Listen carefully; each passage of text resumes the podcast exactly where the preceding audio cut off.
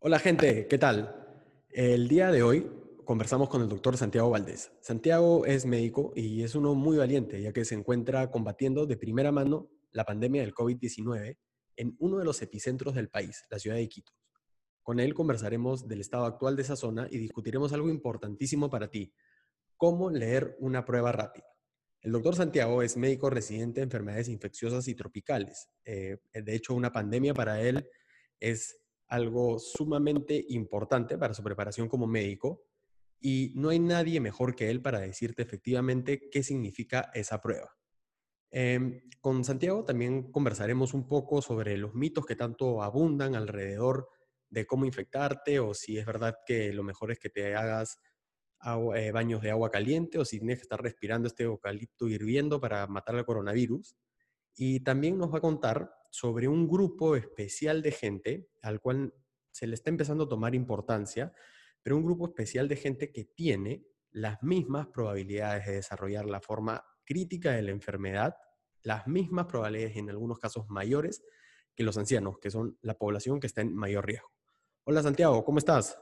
Hola Sebastián, ¿qué tal? Gracias por la invitación. Hola a todos.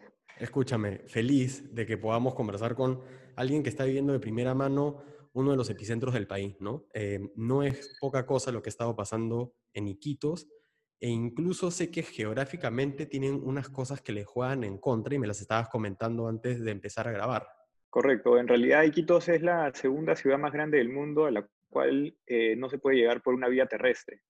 ¿no? Entonces esto lo hace poco accesible en cuanto a todo, desde la comida, el acceso a la salud, y en, casos de emergencia, como se ha dado en esta pandemia, el, eh, el acceso a, medicinas y insumos que son vitales.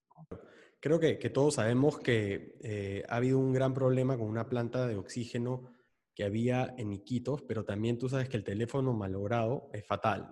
¿Tú nos puedes contar información un poco más certera que lo que llega con el teléfono malogrado? Correcto, mira, en realidad ningún sistema de salud está preparado para una pandemia. ¿no? no importa que seamos el tercer mundo el primer mundo, nadie está preparado para hospitalizar a un buen porcentaje de la población en un momento dado. Junto con esto viene, por ejemplo, eh, la necesidad de oxígeno. ¿no? Digamos que en el Hospital Regional de Loreto, en Quitos, teníamos una necesidad de oxígeno por poner un número 10 metros cúbicos y de, una semana a otra la necesidad se multiplicó a 100 metros cúbicos, 500 metros cúbicos diarios. Entonces, el hospital tiene una planta de oxígeno, la cual no funciona en toda su capacidad. ¿no? Entonces, a la hora que la necesidad ha sido multiplicada, eh, bueno, ya no se ha dado abasto y antes se recibían eh, balones de oxígeno, eh, el servicio se tercerizaba, ¿no? Y para lo cual no había ningún problema, era suficiente y se podía abastecer. Ahora, el problema ha sido que eh, se ha desbordado la necesidad porque una buena, eh, una buena cantidad de la población ha necesitado oxígeno y ha necesitado bastante oxígeno.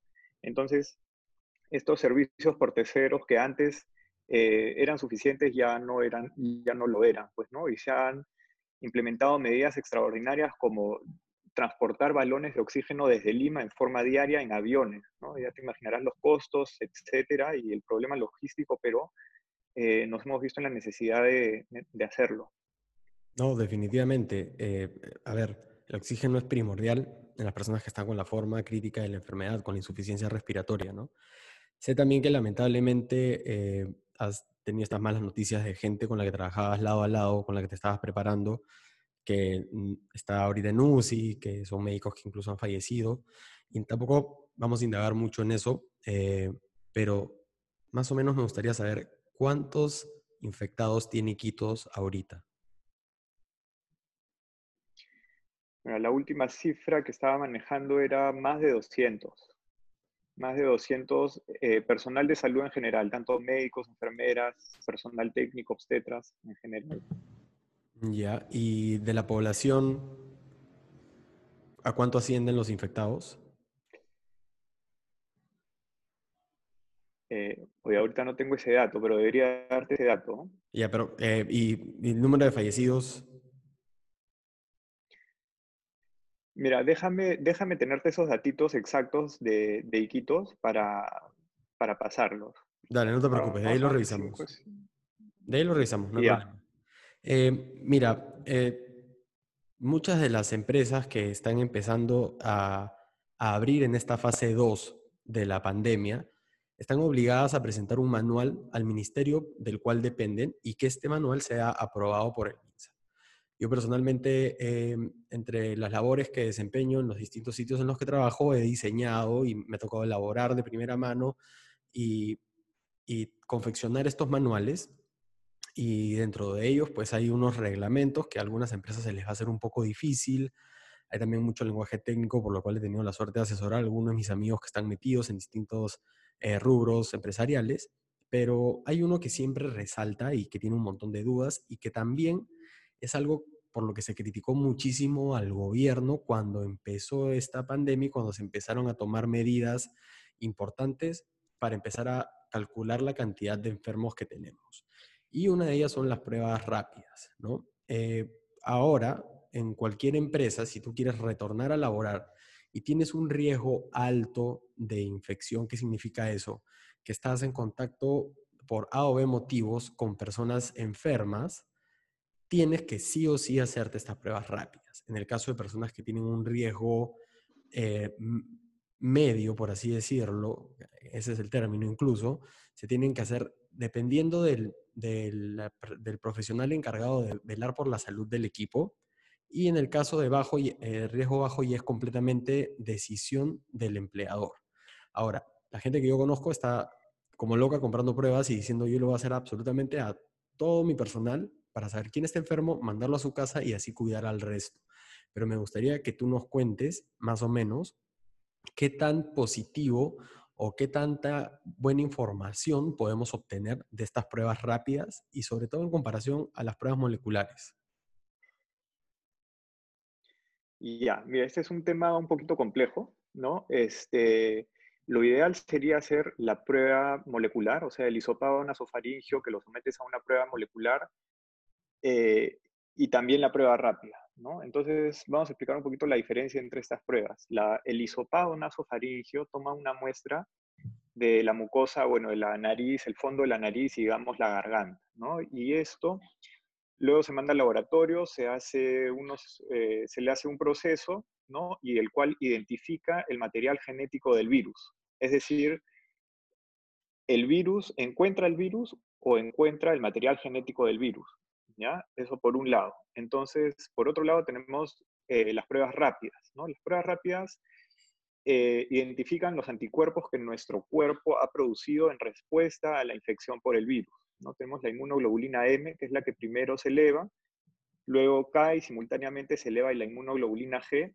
que perdura en el tiempo y es la que nos puede decir que eh, hemos adquirido inmunidad. Entonces, digamos que eh, nuestro trabajador sale a la calle el día de hoy y se infecta, se expone, se infecta ese paciente no va, a no va a presentar ningún síntoma hasta más o menos en promedio el quinto día. Esto es para el 70%, porque hay un 30% de personas que no va a generar ningún síntoma, o sea, va a ser totalmente asintomático. En ningún momento tuvo dolor de cabeza, tuvo fiebre, dolor de cuerpo, diarreas, nada. O sea, él pasa su enfermedad y no se da cuenta.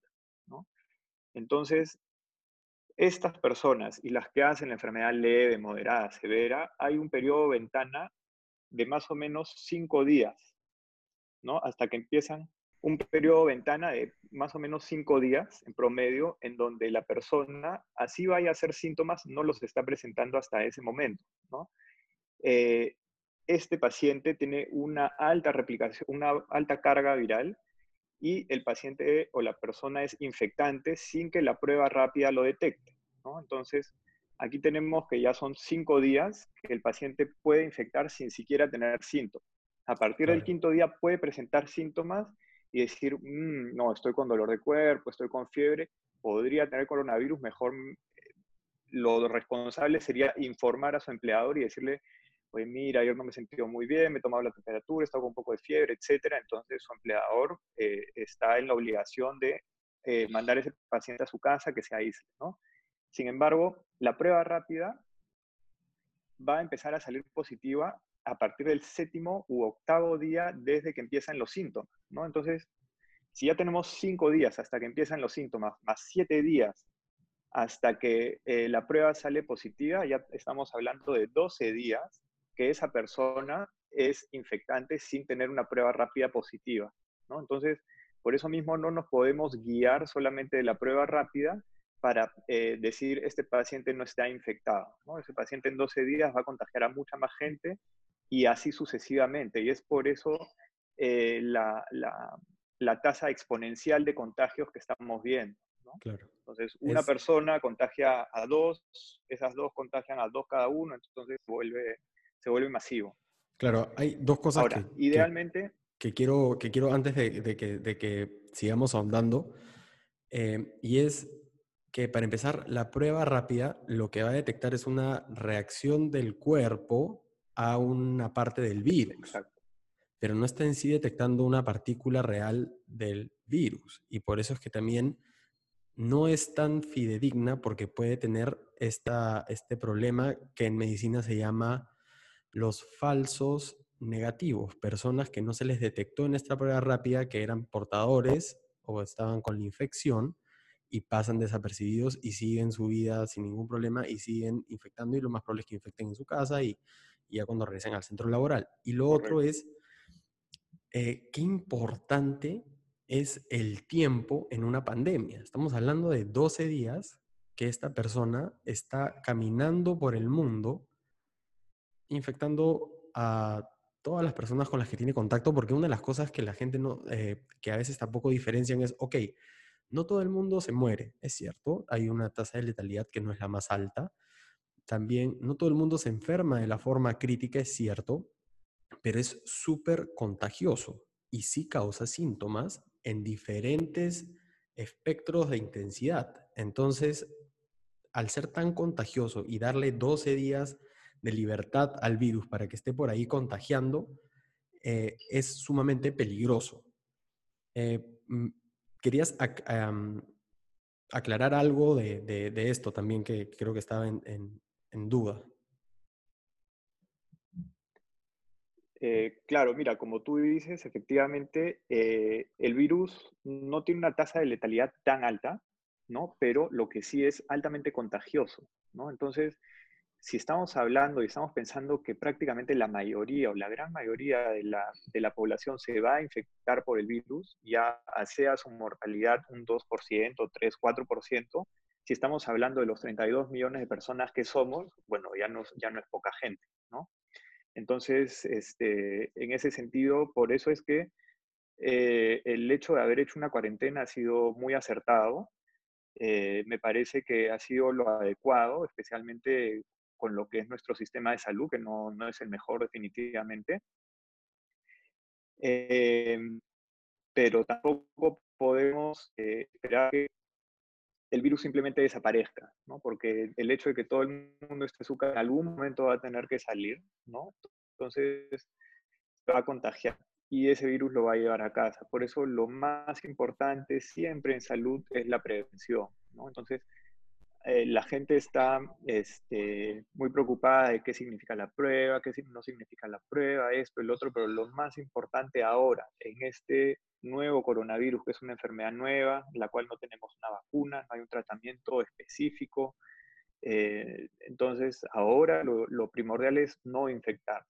También más adelante podemos tocar un poquito ese tema eh, de la importancia y los aspectos claves al no, este, para evitar infectar. De todas, de todas maneras, queremos escuchar tus recomendaciones porque eres una de las personas que más capacitadas pueden estar dentro del ámbito médico para darlas, ¿no? Eh, antes de que nos cuentes qué significan las pruebas rápidas, qué significan los indicativos, las inmunoglobulinas, eh, quería hacer un pequeño, una pequeña reflexión de por qué la cuarentena sí ha sido tan importante y por más que haya gente que diga que no, que ha sido una estupidez, porque ha seguido subiendo, sí ha sido importante porque nos ha dado este tiempo y es alucinante, pero el sistema de salud peruano es una real, discúlpenme, pero es una real porquería, está completamente colapsado no teníamos camas de UCI y si comparan, y voy a ponerle estadística comparativa entre los países de Sudamérica, Perú figura entre los últimos y no figura entre los últimos por poco, sino por muchísimo. Y es como que, ¿qué es lo que ha pasado en tantos años de bonanza económica que en la salud no se ha podido implementar servicios que puedan atender? No te estoy hablando de una pandemia, la pandemia es como que nos reventó en la cara a todos. Estoy hablándote de lo mínimo indispensable para que las personas tengan una salud digna. Y estábamos conversando antes de esto el problema que estás viendo tú ahorita lo vi también yo cuando llevé gerencia en salud, que era, la plata está, solo que no se saben, no la saben o no la saben gastar, o algunos procesos del Estado son un poco complicados para efectuar ese gasto. Y, y muchas de las cosas las tercerizan y eso es fenomenal. Necesitamos tercerizar cosas y no funciona. Pero mientras vas tercerizando, también vas buscando implementar servicios, ¿no? Y tú te has topado con eso en Iquitos de golpe. definitivamente. Sí, como dices, eh, las camas de UCI, ¿no? Entonces, así no estemos en epidemia, así no sea COVID, hay situaciones repetidamente en las que un paciente requiere cuidados intensivos y no hay una cama disponible porque las camas son muy limitadas. Entonces, eh, son pocos los hospitales que tienen una unidad de cuidados intensivos, por, por, lo menos allá en Iquitos, es una población bastante grande, y hay pacientes críticos ¿no? que requieren camas y, de UCI y no, no las consiguen. Y ahora mucho menos en una pandemia, definitivamente. Eh, como hablas de tercerizar los servicios, sí, es, una, es algo que funciona, pero nunca debemos bajar la guardia y el hospital o el Ministerio de Salud ¿no? este, tiene que ser eh, suficientemente fuertes para poder tener una respuesta rápida y una respuesta importante ante una situación como esta. Entonces no podemos estar eh, toda la vida valiéndonos de terceros para suplir nuestras necesidades. Es una súper buena reflexión. Ya dejando de, de, darle con palo al sistema de salud, porque estoy seguro que esta pandemia va a hacer que la gente empiece a tomar un poco más de importancia, no solamente en cómo está el servicio de salud o, el centro de salud que queda por mi casa o qué, me puede dar el Estado para, em, para mejorar mi salud, estoy seguro que la gente va a empezar a hacer la reflexión de cómo me estoy cuidando yo y cómo me estoy preparando yo para cualquier tipo de enfermedad, para rendir mejor y ya es, es parte más o menos de, este tipo de población de la que vamos a conversar un poquito más adelante. Pero antes de pasar a eso, Cuéntanos qué significan los resultados que se ven en las pruebas rápidas para que la gente pueda más o menos empezar a distinguir entre ya sea un miembro de su familia, ya sea eh, para su empleador o para sus empleados, eh, cómo se pueden, cómo pueden ellos mismos cogernos una especie de guía y yo definitivamente voy a buscar poner las imágenes necesarias para ayudar a pintar la imagen de qué es lo que significan estos resultados de las pruebas rápidas que tantos están usando y que encima ya se están vendiendo baratísimas. Mira, las pruebas rápidas que se están aplicando aquí en el Perú son las DUO, ¿no? que nos miden inmuno o nos identifican inmunoglobulina M e inmunoglobulina G. Ahora, como creo que te dije antes, la prueba rápida no nos define si es que infectamos o no, definitivamente. ¿no? Entonces, ya, la prueba rápida tú te infectas un día, y a los siete días eh, de, empezar con los síntomas, recién va a salir positivo.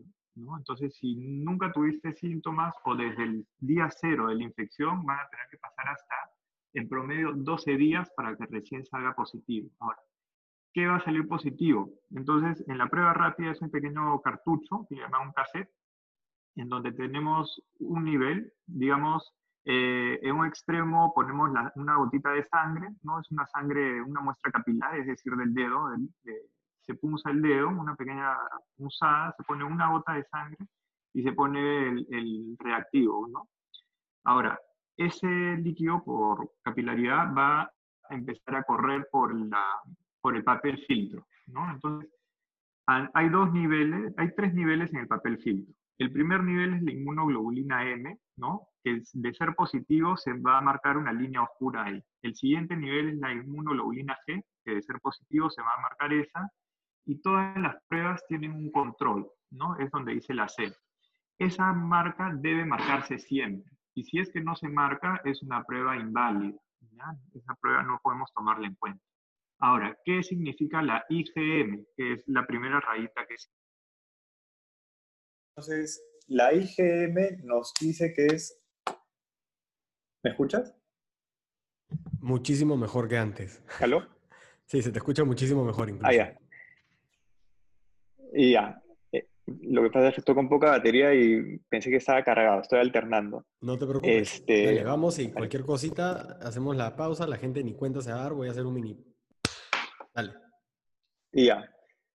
Este, la inmunoglobulina M es la que primero se eleva, ¿no? Entonces tenemos que se eleva a partir más o menos eh, del, del duodécimo, el doceavo este, día de la enfermedad, ¿no? Y puede permanecer positiva hasta las semanas 6 a 8, ¿no? Entonces, como, como, como, estábamos diciendo, es lo que nuestro cuerpo produce en respuesta a la infección, no es el virus en sí. ¿no? Que es algo que la gente cree, ¿no? Ya, entonces tenemos que a la segunda semana más o menos empieza a elevarse desde la infección y perdura hasta la semana 6 a 8. Conjuntamente se eleva la inmunoglobulina G, ¿no? aunque con un poquito eh, se eleva más lento y algunos días después, pero esta perdura más tiempo. Ahora, ¿qué significa? Ya, digamos que yo me infecté, tuve si hiciéramos un seguimiento eh, interdiario, por decirlo, primero debería elevarse la, o aparecer positivo la IgM, se queda como IgM, IgM, IgM y empieza a aparecer la IgG. IgG y en un momento van a estar simultáneamente la, IgG y la IgM. Para luego, a partir de los 14 días más o menos, 21 días es variable según la persona, eh, solamente va a quedar la IgG. ¿no? Entonces, Ninguno de estos resultados nos dice que nosotros somos infectantes o no, no es algo definitivo, ¿ya? Ahora, es más probable que nosotros seamos infectantes si es que solamente tenemos positiva nuestra IgM, porque es la, etapa inicial de la enfermedad. Y esta etapa inicial de la enfermedad es cuando nuestra carga viral es más alta, entonces nuestras posibilidades de infectar a alguien también son más altas, ¿no? Cuando solamente tenemos la IgG es menos probable que infectemos porque, digamos, la enfermedad ya no está activa en forma aguda, sino que son los inmunoglobulinas, los anticuerpos que han quedado. Ahora, te repito, esto no es definitivo. Lo que sería útil es hacer un hisopado nasofaringio. Ahora, el problema es que esto tampoco es 100% certero, porque el, el hisopado nasofaringio lo que busca es el material genético del virus. Entonces, se puede encontrar eh, ARN, que es el material genético, este, hasta 42 días después de la enfermedad. Imagínate, 42 días. Ahora, esto no significa que ese material genético de por sí solo sea infectante. Esto no nos dice efectivamente este, tú infectas, ¿no? pero si es que está positivo, si junto a un IgM positivo tenemos altas posibilidades. Por eso incido en el tema de la prevención. Entonces, ninguna de estas dos pruebas nos va a decir definitivamente, tú infectas, tú no infectas, porque siempre hay espacio para error. Entonces, nosotros no podemos bajar la guardia y es ahora y en general donde tenemos que ser un poquito egoístas con nuestra salud y nosotros protegernos, porque como tú decías antes, o sea, no hay nadie que nos vaya a salvar de esto, solamente nosotros. Entonces, seguir las medidas de bioseguridad que creo que ya las tenemos, las tenemos bien presentes. Ahora después seguramente las repetimos, pero como, o sea, para resumir, la prueba rápida no es definitiva, no te dice eh, si tú infectas o no infectas. Si eres IgM positivo solamente, es más probable que puedas infectar. Si tienes IgG positivo solamente es menos probable y un hisopado nasofaringio positivo, hay la posibilidad de que seas infectante, como también hay una pequeña posibilidad de que no, pero está la posibilidad.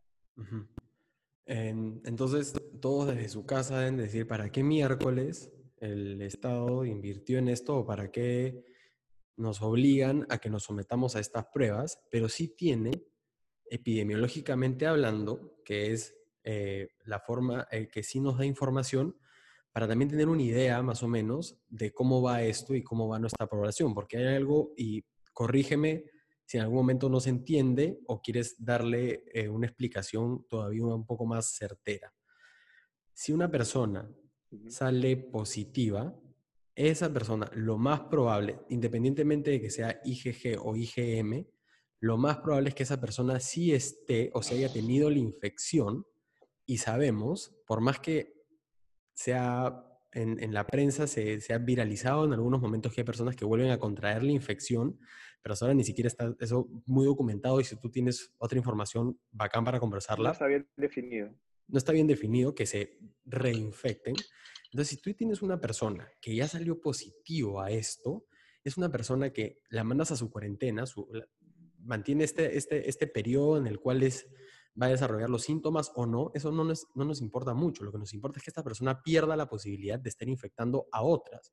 Entonces la mandas a su cuarentena y luego puede retornar al mundo, al país, a, su trabajo, a, su, a sus actividades cotidianas, sin estar infectando a otros y ya con casi la certeza de que esa persona sí tuvo la infección viral.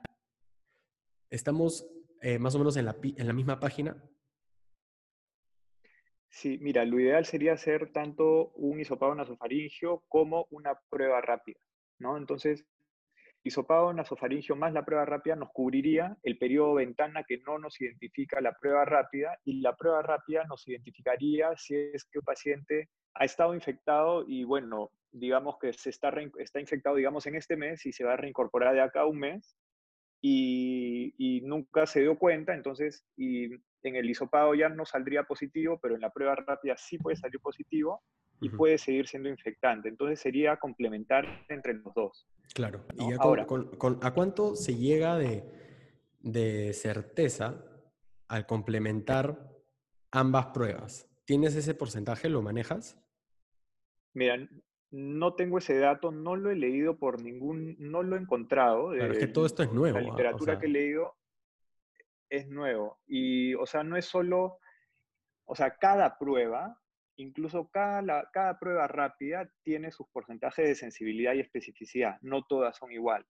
Ahora, cada laboratorio que procesa el hisopado nasofaringio también tiene sus porcentajes de eh, especificidad y, sensibilidad. ¿no? Entonces, ahora, una mezcla de ambas, definitivamente no tengo el dato, pero eh, como te digo, por los días de enfermedad y el periodo de ventana más la sintomatología, lo ideal sería hacer tanto el hisopado como la prueba rápida para la reincorporación de los trabajadores. Y en tu opinión, como recomendación a, por ejemplo, a mí ya estamos empezando a hacer las pruebas rápidas en, uno de los sitios donde yo trabajo. Si me sale uno de los colaboradores, uno de los trabajadores, tiene una IgG positiva ¿Cómo traducirías eso? Mira, la IgG positiva eh, nos va a decir que ha habido la enfermedad, ya no está en la fase aguda, está en la fase de recuperación y tiene cierto grado de inmunidad. ¿no?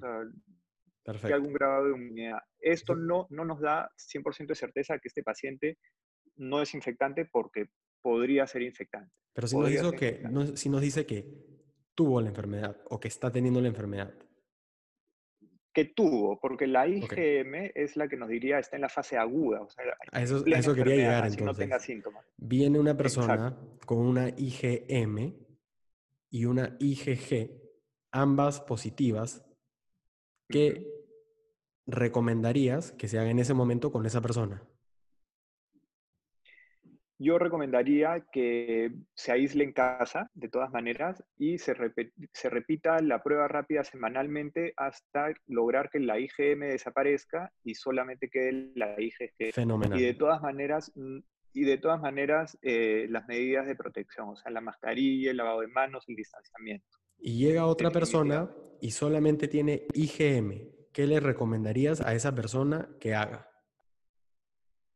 Igual, aislamiento en casa, indagar por síntomas, ¿no? A veces este, hay mucho cansancio, ¿no? Que la gente no lo toma en cuenta y dice, no, estoy un poco cansado, estoy cansado, pero es una persona joven que es un cansancio extremo, ¿no? Se para para ir al baño y regresa y está cansado, ¿no? Y ese es, ese es otro tema que hemos visto bastante en los pacientes, que su nivel de oxígeno en la sangre es muy bajo y sin embargo el paciente no siente que le falta el aire. ¿no? Entonces, un paciente que está saturando por debajo de lo que debería, le dices, señor, le falta el aire y está con su máscara de oxígeno, se saca la máscara y te dice, no, normal, no, no, no siento que me falte el aire.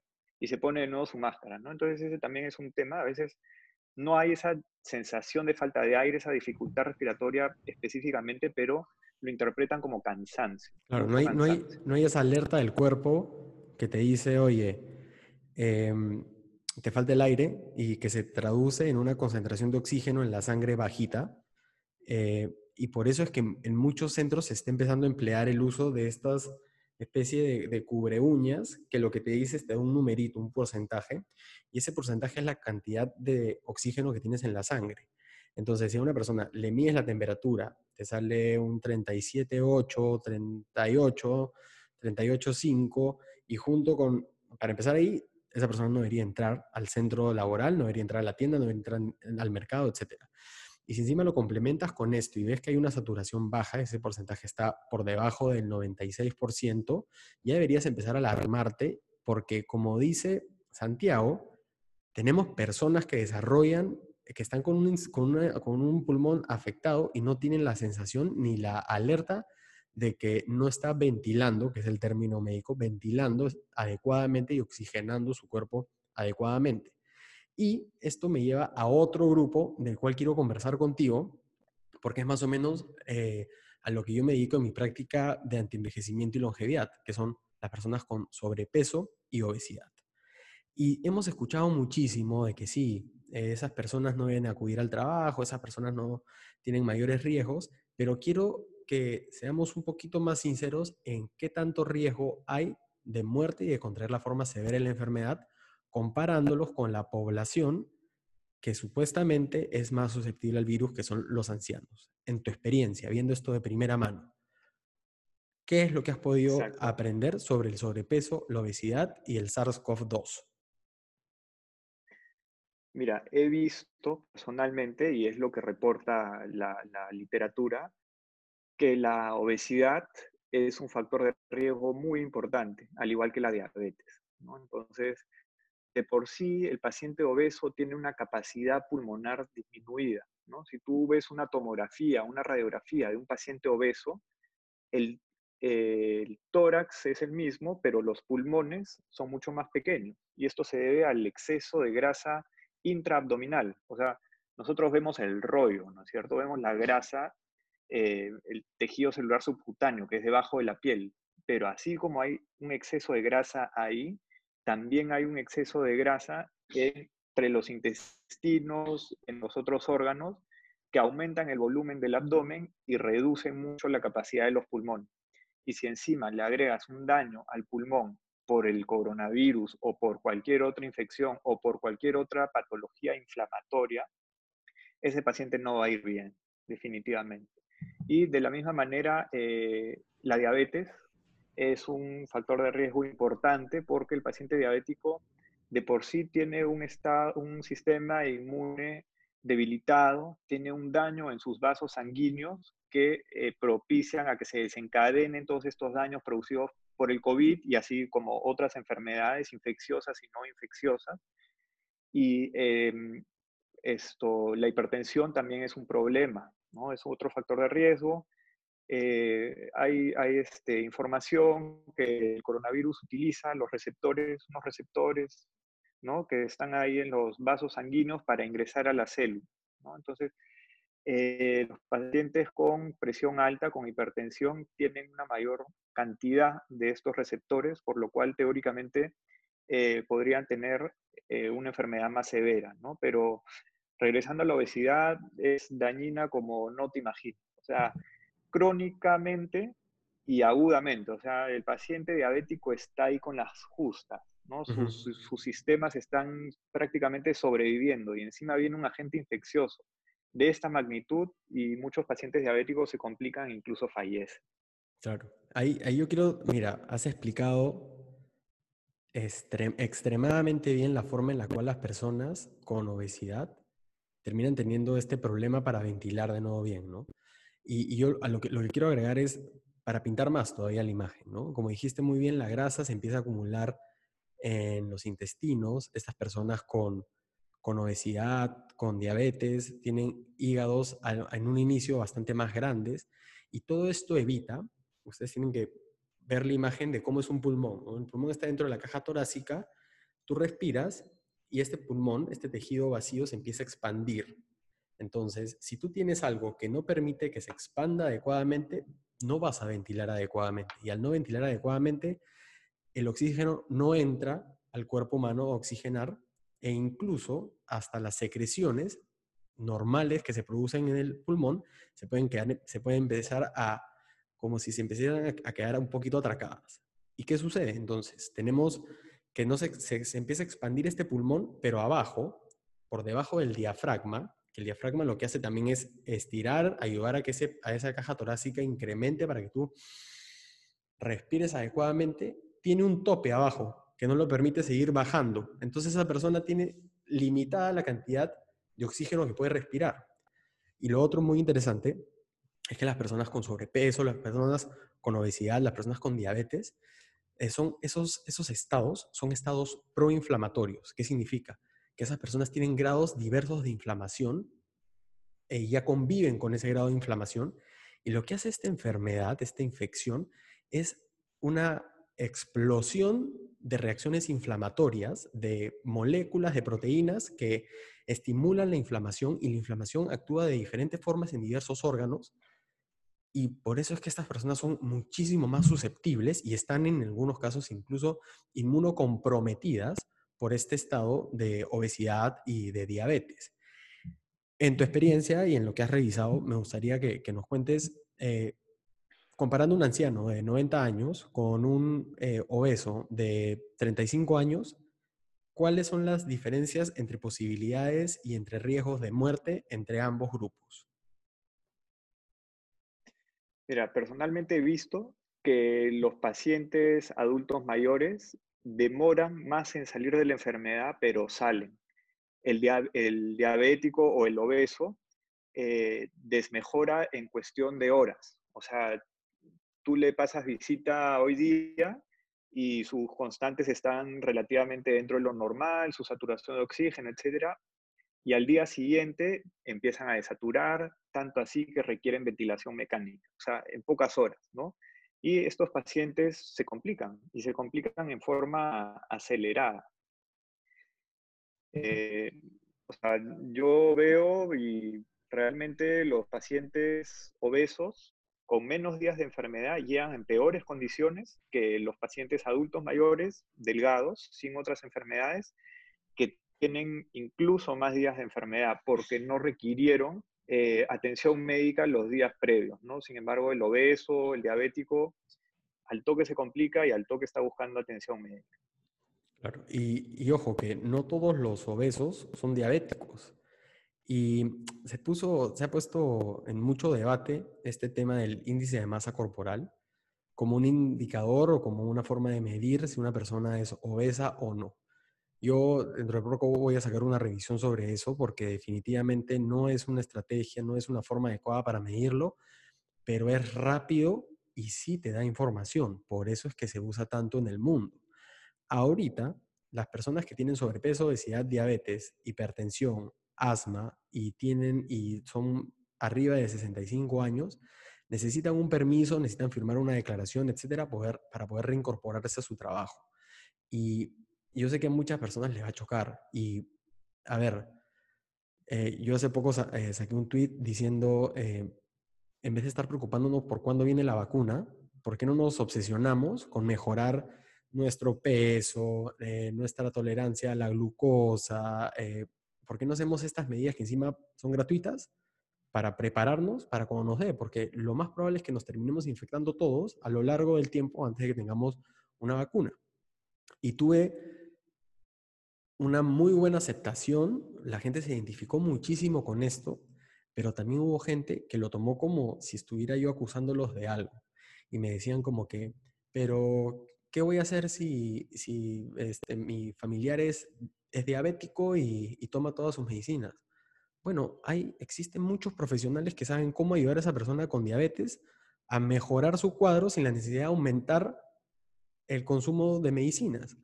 o la gente lo toma a mal cuando uno lo que está tratando de decirles es, hay cosas que tú puedes hacer desde tu casa sin la necesidad de estar obsesionado con que venga una vacuna. Y una de ellas es revertir tu sobrepeso y obesidad, sobre todo con la evidencia que estamos viendo alrededor de esto. Sí, definitivamente somos responsables por nuestra salud. Somos responsables como de cómo cuidamos nuestro cuerpo. Y yo creo que a estas alturas del partido eh, ya todos sabemos que el comer grasa, frituras, exceso de azúcar, no hacer ejercicio, etcétera, son malas para nosotros. Y por muy frío y muy duro que sea y que suene, acá y en general va a morir el más débil. O sea, es, es, es la historia natural de la vida, ¿no? O sea, es, la, la sobrevivencia del más fuerte. ¿Y quién es el más fuerte? Es el que no es diabético, el que come bien, el que hace ejercicio, el que si tiene una enfermedad procura buscar la atención. Y yo sé que eh, hay gente que puede decir, bueno, pero tú tienes, este, un, tienes acceso a el mejor servicio de salud, lo que fuera. Y en realidad, yo trabajo en el Ministerio de Salud, he hecho mi serum hace poco, y, le, y les digo que todos tienen acceso al sistema de salud. O sea, toda la población a lo largo y ancho del territorio nacional del Perú está sujeta a un puesto de salud. Y desde ahí parte la atención.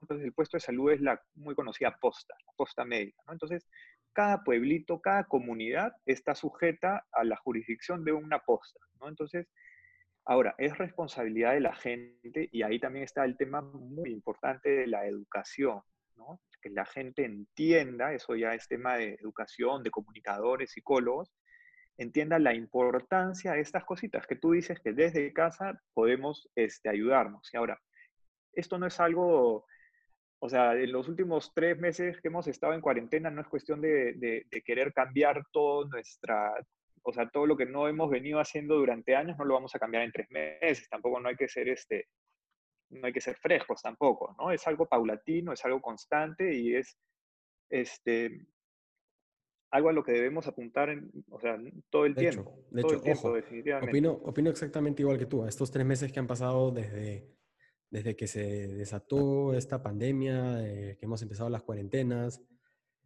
es difícil hacer un cambio completo, pero ojo, eh, yo conozco y he tratado gente que en esos tres meses pueden tener una pérdida de 5 kilos de peso por mes y ahorita tendrían 15 kilos menos de sobrepeso y podrían estar saliendo mejorando su, resistencia a la insulina, disminuyendo todos sus factores proinflamatorios y recuperando su salud. Entonces, como para ya terminar esta reflexión, porque la verdad es que a mí eh, siento que como que se puso un poco lúgubre todo esto. Eh, me gustaría como que quizás decirle a la gente, oigan, eh, estas son buenas noticias. Significa que sí puedes hacer algo para que la infección por este virus no te termine causando un problema serio o incluso la muerte.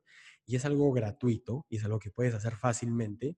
Si no quieres visitar un profesional, puedes encontrar muchísima información en internet, guías, etcétera, que te pueden permitir lograr esto. Este, quería terminar esa parte de la entrevista tratando de ser un poquito más... mira, Sebastián, yo creo que este, se puede tomar como algo positivo totalmente y decir, caramba, o sea, mira, estoy totalmente expuesto, eh, siendo obeso, siendo diabético, siendo hipertenso, estoy totalmente expuesto y si me llevo a enfermar, no solo de COVID, porque puede ser cualquier cosa, una neumonía en un obeso, una neumonía en un diabético, etcétera, es mucho más probable que te complique. O sea, si tú vas a un hospital y ves las salas de hospitalización, la mayoría de los pacientes tienen una comorbilidad. ¿Cuáles son las más comunes? Obesidad, diabetes e hipertensión. Entonces, tomemos esto como un punto de inflexión en donde digamos, caramba, o sea, ya no es una cosa, una cosa que me guste comer, que rico, la gaseosa, etcétera, es un tema de salud y tan, tan tangible y tan evidente como no podría no sobrevivir a una enfermedad si es que me agarra en la manera o en el estado de salud en el que estoy actualmente, Y a partir de esto construir un cuerpo más sano, ¿no? Unas costumbres más sanas. De hecho, gente, entre el doctor Santiago y yo les estamos devolviendo a ustedes el control de su salud. La pelota está en su cancha. les toca a ustedes. Ahora, esta es una de esas enfermedades que te está diciendo cómo estás en este momento. Toma una foto de este momento de tu salud y cómo vives tu vida. Y bueno, aprovechemos que quizás podemos tener en algunos casos un poquito más de tiempo para reconquistar esa salud. Ahora quiero eh, conversar rápidamente algunos mitos que justo la Organización Mundial de la Salud hace poco ha sacado una lista de, de los mitos más comunes y quiero comentarlos contigo, que nos ayudes en algunos casos a, a destruir estos mitos o a reforzar lo que dice la OMS sobre estos, estos mitos, ¿no? Bueno, el primero que está demostrado, ¿no? Que la mayoría de las personas que contraen el COVID-19 se recuperan. Eso lo sabemos, ¿correcto? Sí, definitivamente. Este, más o menos manejando un poquito la, este, la estadística, ¿no? Eh, ya, digamos, del 100% de la población, un 30% va a ser asintomático, o sea, en ningún momento ni siquiera se van a dar cuenta que tuvieron la enfermedad. Un 50% va a ser, van a ser casos leves. Eh, tuvieron dolor de cabeza, fiebre, malestar general, un poquito de diarreas, en tres días pasó, quedó un poquito de todos, pero se van recuperando, no hay ningún problema. Un 15% van a ser eh, casos moderados, en donde algunos de ellos, especialmente los que, los que tienen comorbilidades, por ejemplo, va a hacer que su enfermedad pase que lo que pudo haber sido una sintomática, una leve, a que sea una moderada o una grave, ¿no es cierto? Entonces, eh, un 15% van a ser moderados, que en algún momento podrían requerir oxígeno, podrían necesitar hospitalización. Un 5%, un 3% requerirían, eh, requieren ventilación mecánica, y este, bueno, de ellos va a haber por lo menos un 3% en que sea letal. Ahora, acá tengo otro mito. Actual, otro, otro mito destruido por la OMS y estoy seguro que tú eres el que mejor nos va a poder ayudar a esparcir esta información, ¿no? Es, actualmente no existe medicamento autorizado para tratar o prevenir la infección por el Novel SARS-CoV-2. Definitivamente no hay nada salvo la prevención, medidas de higiene. ¿Cómo les ha ido con el uso de acitromicina, el, uso de hidroxicloroquina? Eh, sé también que la ivermectina se está usando, pero no es eh, infalible, sino la gente superaría esto rápidamente, porque estos son antibióticos este, y esto es un virus. Exacto, mira, eh, no hay un tratamiento específico, como lo estás diciendo, la enfermedad va a, llevar va a seguir su historia natural, ¿no? Si la enfermedad va a progresar a grave, creo que ahorita con la información que hay, hagamos lo que hagamos, va a progresar, ¿no? Y este, quiero hablar un poquito del tema también del tratamiento, porque hay, hay médicos que han estado saliendo en radios, en televisión, dando un tratamiento general, o sea, básicamente no importa si tu paciente es adulto, niño, joven, adulto mayor, diabético, hipertenso, no importa, le están dando el tratamiento por igual a todos. Y dentro del tratamiento están recomendando el uso de corticoides, por ejemplo, prednisona, dexametasona. Eh, definitivamente se recomienda no utilizar corticoides para tratar el coronavirus y menos en casa el corticoide tiene una indicación bien específica y se debe utilizar en pacientes hospitalizados que lo requieren, cuando eh, hay unos valores que determinan esto, al igual con los anticoagulantes. ¿no? Están recomendando utilizar warfarina, están recomendando utilizar aspirina, y eso no está documentado en ningún sitio. Y claro, hay muchos que dicen, no, no está documentado, y tú dices que no hay evidencia, etc. Yo lo hago por mi experiencia, pero acordémonos que sea, nuestra experiencia, el grado de confianza de la opinión de experto, ni siquiera la experiencia de un médico general, sino la opinión de experto, es el peor grado de evidencia que nos pueden dar, ¿no? Entonces, no, pero a mí me va bien, claro, pero tú, si vas a dar una recomendación como profesional, tiene que ser algo científico, basado en hechos. Algo que esté confirmado, en estudios aleatorizados, con placebo, con un grupo control y que sea en una buena cantidad de personas, no en algo anecdótico de 5 o 10 personas. Exacto. Eso es algo, eh, mira, la hidroxicloroquina tenemos que agradecérsela a Trump, ¿no? Que salió hecho un animal a decir que ya tenían la cura y que era eso y nada que ver, pero bueno, busca hidroxicloroquina ahorita en el país, no encuentras. Lo mismo con la citromicina, no encuentras en el país. Incluso veo todas las mañanas operativos de, de la policía encontrando depósitos clandestinos de, almacén de, esta, de estas drogas. Em, y son drogas peligrosísimas. O sea, estás hablando de la hidroxicloroquina, un antimalárico que causa una arritmia que puede ser fatal. Estás hablando de anticoagulantes que pueden hacer que toda la, eh, que, que, la sangre deje de coagular, tú te y está sucediendo. Exacto, te golpeas la rodilla y tienes una hemorragia, ¿no? Un simple golpe. Y te mueres por eso. Nunca tuviste COVID y te mueres por una hemorragia digestiva alta. O te afeitas y te cortas un, poquito y, no, paro eso. Eh, o una pequeña úlcera que tienes, empieza a sangrar, una úlcera gástrica, empieza a sangrar. Eh, los corticoides también son, son medicamentos, incluso salió una bancada de nuestro hermoso nuevo Congreso, que es una sarta de zánganos en mi opinión, salió a decir, a recomendar un protocolo ¿qué miércoles tiene que hacer una bancada recomendando protocolos médicos que ni siquiera están comprobados? O sea, eso, esas personas deberían ser denunciadas penalmente por lo que están haciendo, porque es un crimen jugar con la salud de las personas. Cuando en realidad tienen poder para hacer algo, lo usan, pero hasta las patas, ¿no? Sorry por, por el odio y el hate, pero... No, definitivamente. O sea, zapatero a sus zapatos, ¿no? Mira, incluso la, la norma técnica del Ministerio de Salud eh, ha cambiado mucho en el paso de las semanas porque la información ha ido cambiando, ¿no? O sea, lo que al comienzo recomendábamos, ya no lo recomendamos, lo que al principio se pensaba que funcionaba, ya no se, ya no se utiliza, y etcétera, ¿no?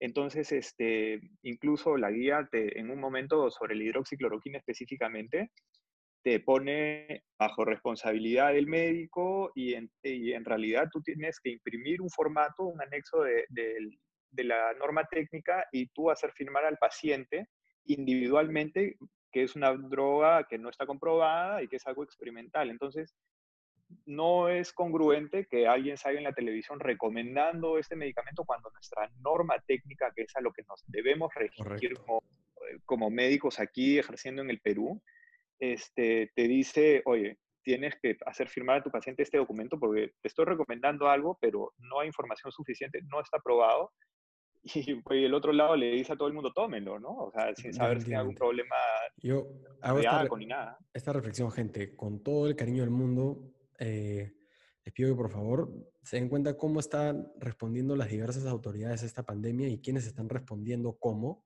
para que la próxima vez que nos toque votar, la juzguemos por sus acciones, porque las personas son lo que hacen, no lo que dicen que hacen. Entonces, vamos a pasar a, a otro mito. Este me pareció buenazo. Em, pulverizar lejía.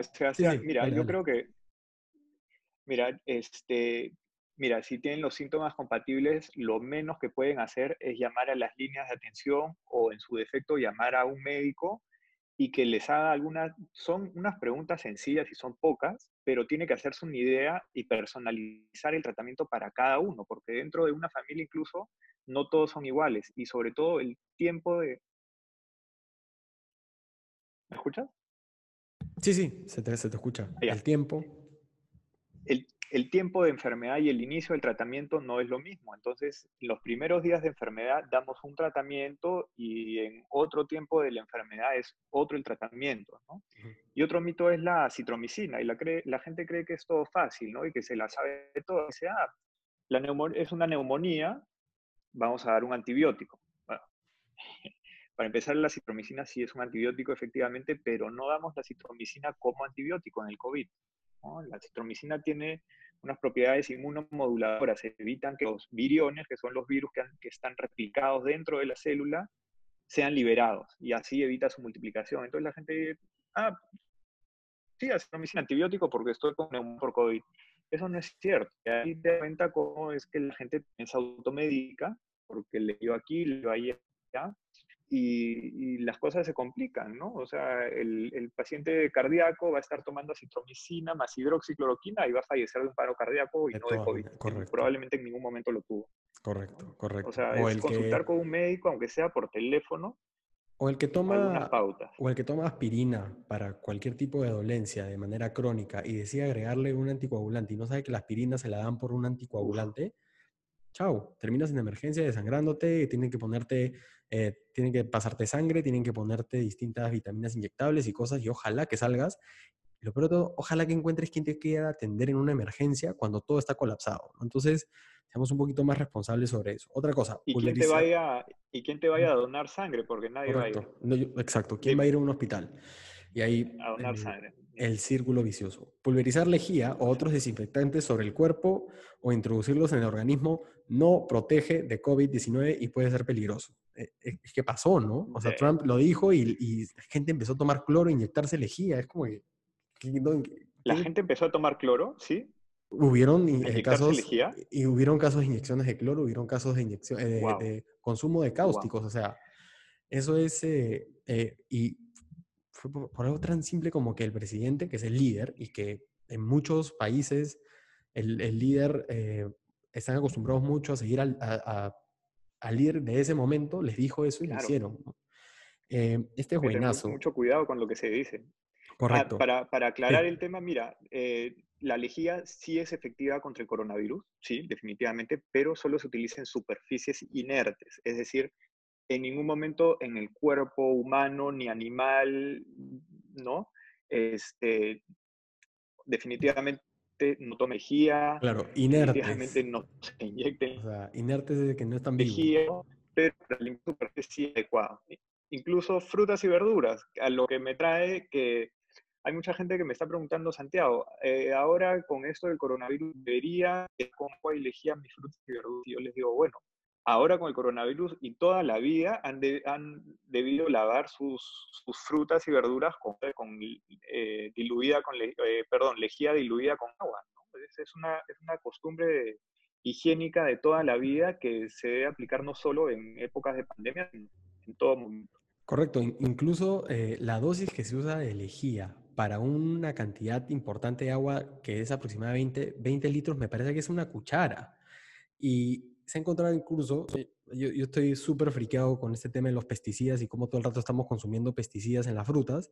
Encontré estudios que te dicen que incluso cuando sumerges, eh, dejas tus frutas y verduras en agua con cloro, unas buenas horas, estas, estos pesticidas empiezan a destruirse, sobre todo en las frutas y verduras que tienen una cáscara que se consume, como son los tomates, los berries, las manzanas, etc. ¿no? Así que eso es un eh, es algo súper importante que nos está recomendando Santiago que tenemos que hacer, ¿no? Acá hay uno que quiero conversar eh, contigo porque es el tema de las temperaturas. Sebastián, un datito. Claro, claro. O sea, el, el, contagio a través de frutas y verduras contaminadas superficialmente con coronavirus no está establecido, ¿ya? Pero igual se recomienda, como siempre, lavar las cosas con agua con lejía. Perfecto, completamente válido. luego, es el tema este de la temperatura y el coronavirus, ¿no? Que dice que exponerse al sol o a temperaturas superiores a los 25 grados no previene la enfermedad y también dicen que el hecho de eh, el frío y la nieve tampoco pueden matar al coronavirus. Y tú estás en una de las ciudades más calientes que tenemos en el país. igual ha sido un epicentro y igual hay una alta transmisión y el virus está ahí haciendo de las suyas. Exacto, mira, lo que, lo que sucede es que eh, el virus lo lleva a la gente, ¿no es cierto? Entonces el virus está en nuestras mucosas, está dentro nuestro y nosotros cuando estornudamos, tosemos, y una persona susceptible, que básicamente toda la población, porque cualquiera, no, nadie, nadie es este, nadie está inmunizado en este momento a este virus, ¿no? Puede contraer la infección. Ahora, sobre las superficies, ¿no? La otra forma de contagio importante es por superficies, ¿no? Pero estas superficies no son eh, la pista, la vereda, la pared, ¿no? Sino son más superficies de uso común, digamos, las manijas, eh, eh, los pasamanos mm, y el dinero, el hecho de estar agarrando objetos y luego llevárselo a la boca, porque la única manera de que el virus ingrese a nuestro organismo es a través de las mucosas. Esto es ojos, nariz y boca. Me gustaría la posibilidad de que nos aclares algo. Eh, personalmente, en mi casa, con mi familia, eh, estamos haciendo algo que es muy propio de, de la cultura oriental, que es no meter los zapatos dentro de casa. Y yo hice una revisión de, de dónde sale esto, de qué tan factible, qué tan probable es que nos enfermemos. y encontré una publicación eh, que estudió las suelas de varias personas y encontraron ahí salmonella, eh, klebsiella, unas bacterias que pueden enfermarnos bastante, ¿no? ¿Tú tienes algún dato de que efectivamente lo que yo estoy haciendo en mi casa, de evitar meter los zapatos dentro de la casa y caminar por ella por todos lados, como lo solía hacer, sirve, sirva de algo o quizás estamos haciendo una práctica que no nos sirve? Mira, yo creo que no está de más, porque si salimos a la calle, los zapatos están en contacto con todo, al igual que nuestras manos, más de lo que pensamos, incluso en partes eh, más peligrosas que el suelo, ¿no? Porque más peligroso que el suelo que recorre tus tu suela eh, son los interruptores y todas estas cosas que la gente las toca. Ese es el, problema está en nosotros, o sea, el virus vive dentro de nosotros. Es verdad que tiene una buena capacidad para durar sobre superficie, ¿no? Dura hasta tres días en alguna superficie, lo cual es bastante y lo cual también es raro que un virus dure tanto y ese ya, bueno, es otro tema de conversación, pero es un virus bastante especial este, por así decirlo. Eh, pero sí, es una buena práctica. Además, los zapatos están sucios. O sea, indefectiblemente los zapatos están sucios. Y si puedes hacer algo tan sencillo como dejarlos a la entrada de tu casa, al igual que los objetos como las llaves, eh, billetera, el celular, etcétera, son cosas que hemos salido a la calle y están contaminadas por solo salir a la calle, ¿no? Entonces, el tema es las enfermedades, especialmente y la mayoría se transmiten de humano a humano y sobre todo ahora con el coronavirus, ¿no? Entonces, cuando salimos a la calle hay la posibilidad de haber estado interactuando con otra gente o haber estado en un ambiente donde está otra gente que potencialmente puede estar infectada, ¿no? Entonces, sí es una medida adecuada, ¿ya? Al igual que, que debe ser una, algo que hagamos siempre, que al regresar de la calle nos saquemos la ropa, nos demos un duchazo y recién ahí sigamos nuestra vida adentro de la casa, ¿no? Es como ponernos es como ponernos la mascarilla, o sea, pero en un ambiente más, más grande. O sea, yo no me quedo tranquilo, o por ejemplo, regresando al hospital, que ya es un área definitivamente contaminada, dejaba mi ropa afuera, dejaba mis zapatos afuera, todos los mis lapiceros, llaves, monedas, lo que fuera, se quedaba en una mesita, lo desinfectaba con agua con lejía, que es bastante efectivo, y entraba de frente a la ducha. Y recién después de bañarme, me quedaba tranquilo de que ya podía ir a mi casa o ir de acá para allá porque ya me había lavado básicamente, ¿no? Y basta agua y para este, del virus, entonces no, no, es, tan difícil. Son, son conductas súper importantes, es más, yo eh, pronto estoy trabajando en una especie de, de tutorial sobre cómo podemos usar lo que hemos aprendido en la escuela de medicina sobre el cuidado que se toma en salas de operaciones y cómo podemos trasladarlo a nuestra casa. Apenas lo tenga, te lo voy a mandar para que me cuentes qué te parece. Y quería agregar algo que no, no iba a mencionar dentro de los mitos, pero lo has mencionado tú y lo he visto hoy día que he estado trabajando mi plan este para la, reactivación de, de, la empresa donde trabajo, Brasil y Radiólogos. Eh, estaba trabajando con mi jefe Raúl Cantela y me enseñó una cajita que él tiene, que se, se acaba de comprar, ni siquiera la abrimos, estaba cerrada, una cajita así, yo, yo ya había visto estos videos, que la abres y pones adentro tus llaves, tu celular, la cierras y se prende una lámpara ultravioleta. Y no lo iba a mencionar, pero justo me ha pasado eso hoy día y acabo de leer también dentro de los mitos de la OMS, bueno, lo había leído que decía, eh, someterte a la luz ultravioleta no sirve de nada. Tus cosas sí, pero tú no puedes tomar sol dentro de la luz ultravioleta porque es súper dañina para el cuerpo, ¿no?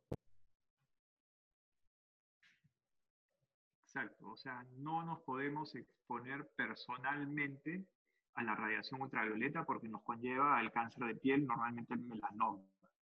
Entonces, definitivamente nosotros no, pero eh, los objetos inanimados sí. Incluso te comento un poquito, mira, este, sé un poquito de biología molecular y para hacer el proceso de biología molecular es imperativo que no haya ni un fragmento de material genético, o sea, ni un fragmento de ADN en tu cabina donde vas a hacer el, procesamiento. ¿no? Entonces, esa cabina le prendes la luz ultravioleta durante 15 minutos y así te aseguras que no queda nada. Entonces, si estas cabinas son donde se maneja el, COVID para procesarlo, este, definitivamente la radiación ultravioleta sí es efectiva contra el coronavirus ¿no? y otros virus incluso Este, tanto es así que me, eh, tengo una lámpara ultravioleta que le he puesto ahí en el servicio de enfermedades infecciosas y lo que hacíamos, sobre todo al principio, cuando había mayor escasez de mascarillas N95, es designamos un ambiente en donde estaba la lámpara y la gente iba y colgaba su mascarita y le exponía la radiación ultravioleta y así la podía reutilizar, ¿no? Porque al igual que Estados Unidos, en Nueva York, sé que, o sea, no hay N95 en el mundo, no es que el Estado no quiera comprar, no es que no quieran gastar la plata, no es que no nos quieran proteger, simplemente no hay. Correcto, no hay. Se está, tú, llamas a 3M, tú llamas a 3M hoy día y te ofrecen mascarillas para julio. O sea, definitivamente no hay. ¿no? Entonces, y este, sí. Es, y ese es otro tema.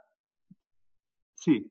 Es, es, es, perfecto que hayas tocado este tema de las mascarillas, porque dentro de la revisión que hice una vez más para activar la empresa, encontré el tema de las mascarillas y lo cotejé con el CIRSE, que es una de las sociedades más importantes de radiología intervencionista en el mundo.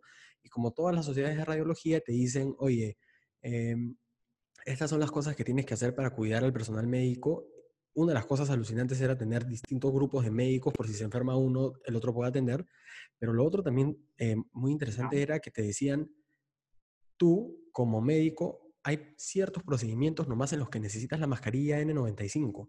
En la gran mayoría de casos, siendo una persona, un profesional de la salud que está atendiendo a personas que posiblemente puedan estar enfermas, no te recomienda el uso de la N95. La N95 se usa solamente en las personas que tienen un riesgo alto o un riesgo muy alto de eh, exponerse a los aerosoles de la persona enferma. ¿Quiénes son estas personas? los que están intubando a estas personas que están confirmadísimas, que están con la enfermedad o que llegan de emergencia y estás intubando y la persona está respirando en la cara, esas personas necesitan N95, aparte de otras medidas. Las personas que están atendiendo a, a estos enfermos, ya sean gente valiente como tú, que son los residentes, los médicos asistenciales, esas son las personas en, en, UCI, esas son las personas que necesitan la N95. Cada vez que te compres una N95, estás quitándole a un profesional de la salud la oportunidad de protegerse adecuadamente y de que pueda morir. Y lo peor para ti es que no te va a poder salvar. No compremos las N95. Esa es una aclaración que quería traer. Solamente está indicado para el personal de salud y las personas que están cuidando en casa a un paciente positivo para COVID, confirmado. Exacto. ¿no? Entonces, no hay, no hay, mascarillas para nosotros, no hay N95 para nosotros y en la calle la gente anda con sus N95. Lamentablemente no lo necesitan y bueno, es difícil. La realidad es que muchos médicos y personal de salud están muriendo porque ellos sí están, estamos expuestos a una alta carga viral, porque te tosen en la cara, etcétera, y no tenemos la CN95. Correcto. Entonces, gente, este, póngase la camiseta. No se, compren, no se compren esas mascarillas, pónganse la camiseta. Así como, como la pelota está en nuestra cancha, la mayoría Ahora, mira, Sebastián, ustedes. Ajá. Mira, yo entiendo, yo entiendo que la gente se quiera proteger al máximo, perfecto. Si tiene su N95, solamente hay dos indicaciones para cambiarla. Una, que el filtro esté malogrado, básicamente que tenga un hueco o esté muy deteriorado, que es difícil y la segunda es que no logre hacer un sello hermético con la cara. ¿no? Entonces, si se rompe la liga y ya no te hace sello en la cara o tiene un hueco, ahí es momento de cambiarla. Pero esas mascarillas, especialmente en tiempos de pandemia donde no hay, ni siquiera los médicos tienen, por favor, traten de que su mascarilla les dure mucho más tiempo. No, no, no la tienen que estar cambiando cada tres días. Pues. Correcto, correcto. Eh, yo me acuerdo que cuando, cuando estaba en la escuela de medicina y me tocaba ir pues al 2 de mayo al pabellón de, enfermedades de pacientes con enfermedad tuberculosa, ahí recién usábamos la, K90, la N95, ¿no? Este, así que si alguien tiene ahí un stock, eh, créeme que indirectamente le puede salir mucho más donándolo a un hospital que teniéndolo en casa, porque tenemos que cuidar al poco personal médico que ahorita está atendiendo la pandemia. Eh, ahora, ya antes de, de despedirnos, me gustaría que tú, con tu experiencia en uno de los epicentros del país, nos des recomendaciones que quizás hemos escuchado algunas de ellas muchísimas veces, pero que parte de la chamba que yo me he propuesto hacer es comunicar y parte de la comunicación es estar refrescando estas medidas y qué mejor de escucharlo de alguien como tú. Mira, lo tenemos que tener en la cabeza siempre. O sea, el virus lo tenemos, o sea, tiene que estar clarísimo en nuestra cabeza dónde está y cómo nos contagiamos. Porque definitivamente no lo vemos y en un momento de debilidad nos tocamos la cara, nos pica y nos rascamos el ojo y ahí ya la ¿no? Entonces, este, y estas son medidas que siempre debemos seguir, no solamente en épocas de epidemia, sino que es algo que debería ser en todo momento, ¿no? O sea, entiendo que es un poco cultura, es un poco socioeconomía, que la gente vive muy pegada, ¿no? Pero hay espacio para todos y si somos respetuosos, eh, por ejemplo, no colarnos, ¿no? Porque el clásico que están, la gente está haciendo su cola, dejando su espacio, y donde hay un espacio se mete alguien. No, pues, por favor, o sea, estamos tratando de hacer las cosas bien, y claro, viene alguien y nos lo impide, y bueno, ya nadie quiere hacer la cola dejando espacio porque va a venir alguien, y si, se mete uno, entonces se lo ve, y sucesivamente, todo es un desorden. Entonces, todos nos merecemos respeto, ¿no? Respeto. Eh, en cuanto a las medidas, es todo el tiempo con tu mascarita. Una mascarilla simple es suficiente. Puede ser de tela, sí puede ser de tela. Lo importante es no estar tocándonos las mascarillas, ¿no? Porque, mira, si hablan de forma clara, se te entiende. No hay mucha diferencia en el volumen eh, si es que te quitas eh, la mascarilla, ¿no? O sea, sí te entiendo que no van a ver tu boca, pero bueno, tendrán que hacer un esfuerzo para, para escucharte mejor, ¿no? Entonces, una vez que te pones la mascarilla, no se toca. Hasta que llegas a tu casa, te lavas las manos, incluso yo lo que hacía es me saco la ropa, todo con mascarilla y ojos cerrados, y recién al final me lavo las manos y lo último que sale es la mascarilla, porque es ahí, acá es donde tenemos que tener cuidado, por aquí es la infección. ¿Nos puedes repetir de nuevo ese, ese, ese procedimiento que haces tú de tu lavado de mano en casa? Porque nos has explicado que la mascarilla te la tienes que sacar en un momento. Cuéntanos de nuevo ese proceso porque la verdad es que vale oro. Sí, mira, es algo sencillo que a veces no lo piensas, no lo he visto escrito en ningún lado, pero bueno, yo lo hago porque eh, si salimos a la calle, alguien nos tose encima o nos rozamos con alguna manija, etcétera, el virus puede estar en la superficie de nuestra ropa. Ahora, el virus ingresa por las mucosas, ojos, nariz y boca. Entonces, Llegamos a nuestra casa dentro de las medidas que tú has sugerido, que me parece muy buena, la de dejar el calzado afuera, sí. Y este, directamente nos vamos al baño, por ejemplo, y a la hora de quitarnos la ropa, lo hacemos con la mascarilla. O sea, la mascarilla todavía no sale, ¿correcto? Entonces, antes de salir de casa, nos lavamos las manos o nos ponemos la mascarilla, salimos, hacemos todo lo que tenemos que hacer. En ningún momento hemos tocado la mascarilla y recién regresando a casa es que hacemos eso, ¿no? Ingresamos al baño, nos sacamos la ropa con la mascarilla puesta con los ojos cerrados si quieres ser extra cuidadoso. Y recién ahí, ya cuando te has quitado la ropa y estás próximo a entrar a la ducha, te lavas las manos y te retiras la mascarilla. Bueno, yo uso anteojos y yo lo que hago es entro con mis anteojos a la ducha y los lavo con agua y jabón. Se acabó. Qué, qué, qué buen proceso y qué bien descrito. Y lo otro es, la gente a veces no se da cuenta, pero la mascarilla está es como una especie de, barrera que nos protege de lo que el otro te respira. Y si tú estás con tu mascarilla acá, o te fuiste a la calle, hiciste todas tus cosas, sacas la mascarilla así, la botas y luego te haces esto, esto o esto, te fregaste. Em, exacto. Eh, ahora, querías hablarnos, aguanta, antes, antes de, es otra cosa que, he visto hoy día en la mañana y que vale la pena que lo mencionemos estuve viendo en el, comercio el, resumen de eh, el voto de confianza que ayer se le dio a Vicente Ceballos, al primer ministro.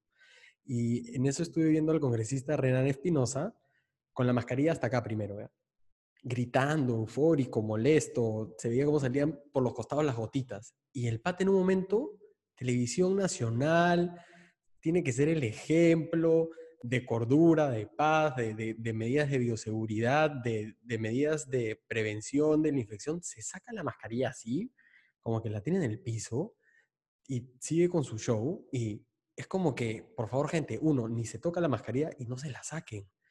Lamentablemente, nuestro, el ejemplo que solemos tener no es el mejor, pero aprovechemos en compartir información buena y así vas a estar educando.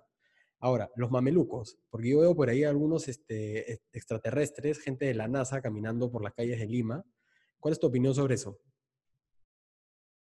Sí, bueno, este, pésimo ejemplo, pésimo ejemplo. O sea, ¿cómo, ¿cómo vamos a esperar que la población haga algo y nosotros no lo hacemos? ¿no? O sea, el ejemplo educa, como dicen, y es muy cierto, definitivamente. Incluso antes de que haga todo eso, que esa parte no le he visto, me imagino que era él que andaba con la mascarilla aquí, o sea, la nariz al aire, ¿no? O sea, inservible, inservible. Eh, sobre los mamelucos, mira, los mamelucos no nos van a proteger a nosotros de contraer la enfermedad. Los mamelucos están indicados en el personal de salud que está expuesto a un ambiente con una alta carga viral. Entonces lo que sucede es, y hay todo un protocolo a la hora de ingresar a una, a una sala de hospitalización COVID. Entonces, antes de ingresar hay un ambiente en donde te cambias. Hay una secuencia específica para cambiarnos, etc. Entramos al ambiente, hacemos nuestras labores, etc y antes de salir al ambiente hay otro ambiente contaminado en donde se retira ese, ese mameluco y el resto de indumentaria. Entonces, eso protege básicamente a la gente en nuestra casa, que va a tener contacto directo con, con, este, con nosotros, ¿no? Pero a nosotros no nos protege y para la gente que la usa en la calle definitivamente no tiene ningún sentido. No tiene ningún sentido. O sea, si lo que sí debemos hacer, yo creo, discúlpame, es mucho más importante al llegar a casa, sacarnos la ropa con la cual hemos estado en la calle y darnos un buen duchazo y lavar esa ropa que estar dándole vueltas a ese mameluco. Correcto. Ahora, te hago un ejercicio. ¿ah? Quizás sí puede tener algún tipo de aplicación si es que pues estás con tu ropa en la casa y quieres salir a hacer alguna diligencia y regresar y no cambiarte y, por ejemplo, sacarte ese mameluco en ese momento y meterlo a lavar igual tienes que lavar las manos y tener todo, pero quizás, a ver, en ese caso te ayuda a no tener que, cambiarte de ropa, pero el costo-beneficio de que existan es nulo y quizás a veces, por tú usar ese mameluco, inconscientemente estás diciendo, bueno, hay algunas medidas que yo puedo pasarme de por al, que me puedo pasar por alto porque total estoy con mi eh, disfraz de astronauta. Exacto, puede dar, una, puede dar una falsa sensación de seguridad que no nos confiere. definitivamente no nos confiere. Entonces las medidas están claras, el lavado de manos, sí. El lavado de manos. el uso de mascarilla y el distanciamiento. El distanciamiento social. Y escúchame, yo tengo... Y no tocarse la cara. Yo tengo unos grupos de amigos que son bien chistosos, a veces muy chistosos. Y entre las cosas que me vacilan es que el lavado de manos y ¿qué me aconseja, pero bueno, lávate las manos, distanciamiento social, usa tu mascarilla. Y lo mismo me, me freaban y me molestaban y me cochineaban antes con el paracetamol. O decir, que me duele esto, paracetamol, paracetamol, doctor paracetamol. La medicina está para educar, porque es una de las funciones del médico, y también para tratar de evitar hacer eh, daño a la persona por sobretratarla, por sobredarle información y por paltearla además. Entonces, la medicina está justamente para eso.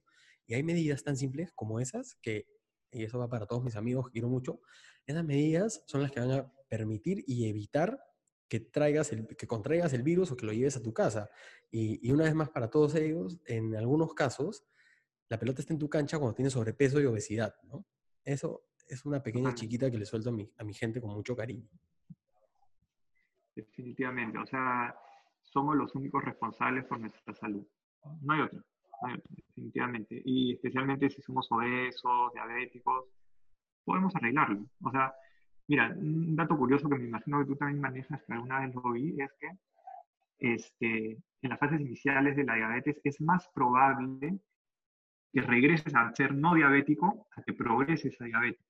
Entonces, si es que tú tomas las medidas adecuadas en el momento indicado, que es en la fase temprana, ¿no?